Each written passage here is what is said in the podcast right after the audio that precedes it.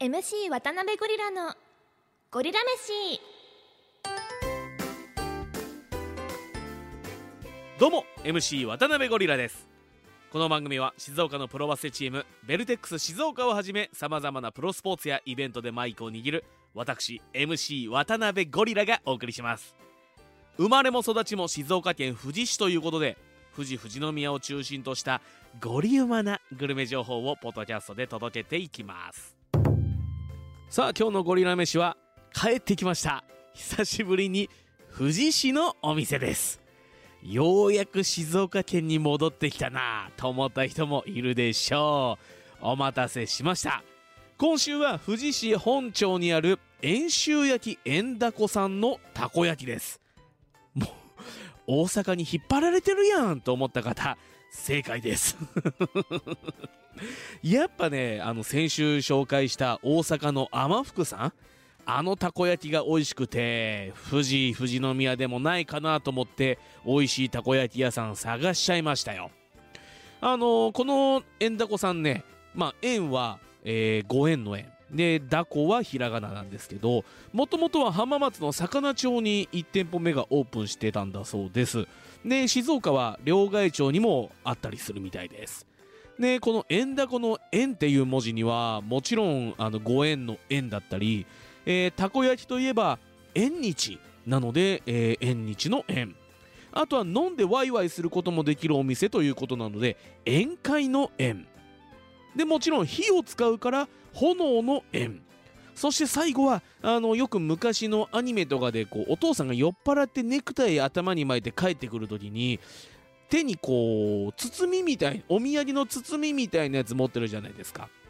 あれをテイクアウト円だこさんテイクアウトもやってるからその包みをたこ焼きに変えて夫婦円満になってほしいという円満の円も込められてるんだそうです。なんかいいですね。いろんな縁があるっていうとこがいいですよね。素敵ですよね。そんな円だこのたこ焼きなんですけども、味の種類が豊富なんですよ。あの、特製ソースとか定番のね、だし醤油があったり、炙りチーズ、おろしポン酢、ネギマヨ、ネギ塩だれ、食べるラー油、すっぴんっていうものもあったりしてね、いろいろあるんです。すっぴんっていうのは、あの、前回僕が食べた何もつけないやつです。ソースとかが何もかかってないような、えー、たこ焼き。もうそのままということですっぴんって言ってるらしいんですけどもね。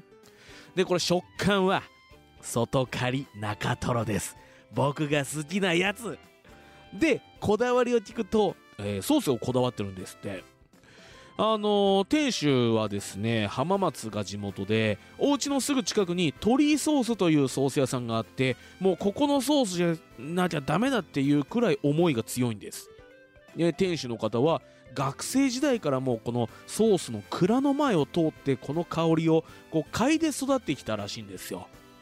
で僕もそのソース少しあのー、舐めさせてもらいましたけどあのん？ちょっとあ一口目は甘いかなと思った瞬間にあれさっぱりすっきり。でもこう後味にこうふーっとソースの風味が、えー、残ってるっていうようなすごくこう2層3層でくるような感じのソースでした。で特にこうソースが濃いっていうわけじゃないからお酒にももちろん合うしついつい次のこうたこ焼きにこう手が伸びちゃう感じのソース。これね僕このソースだけちょっとペロペロ舐めてました。割り箸の先にちょんちょんでつけてこう舐めさせてもらったんですけどもう店主のお話聞きながらそのソースばっか舐めてましたね。そんぐらいこう美味しいソースだったんですよ。まあ野球選手に例えるなら東京ヤクルトスワローズの石川雅則選手のような一品ですかね。円だこさんのたこ焼き9種類の味に加えて期間限定の味があるっていうところでこう多彩な味のバリエーション。そしてついつい手が出ちゃうこっちのこう食べる側を誘ってくる味付け。これがヤクルトの石川選手ピッチャーのね石川選手の多彩な変化球とついついバッターがその変化球に手が出ちゃうっていうイメージが重なったということで選ばせていただきました。この外刈り中トロの食感話をしたら店主の方あ学生時代うんふふうんだこで分かります？皆さん。うんだこ。で5年働いてたそうです。ね外刈り中トロで思い出すたこ焼き屋さん皆さんあると思います。ね最後こう油でシャーってこう仕上げるような。そこで5年働いてたそうです。しかも10代の時。だからこの10代の時に染みついた経験が今役立ってるっていうのはなんか素敵ですよね。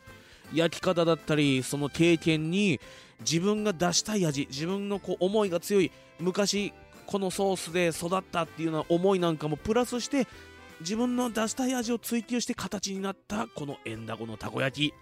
ゴリウマでした。ということでここからは遠州焼きエンダゴのたこ焼きさんのヒーローインタビューが入ってきてるのでお聞きください。放送席放送席。今日のヒーローたこ焼きさんに来ていただきました。さあ食べてもらった今の気持ちを聞かせてください。はい。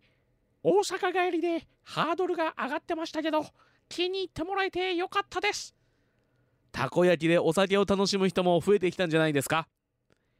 ご家族や女性同士で来ていただけるようにもなりました。女性やお子様にはチーズ系が人気でお酒を飲まれる方はネギ塩だれや食べるラー油。だけど人気が高いのは定番の特製ソースとだし醤油ですねありがとうございます。最後にエンダコファンそしてまだエンダコに来たことのないリスナーに一言お願いします。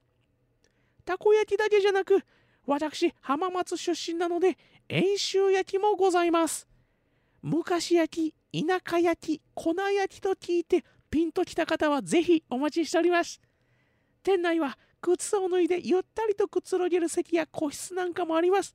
またお店入ってすぐのとこには駄菓子屋コーナーもあるので懐かしの味も楽しんでってください。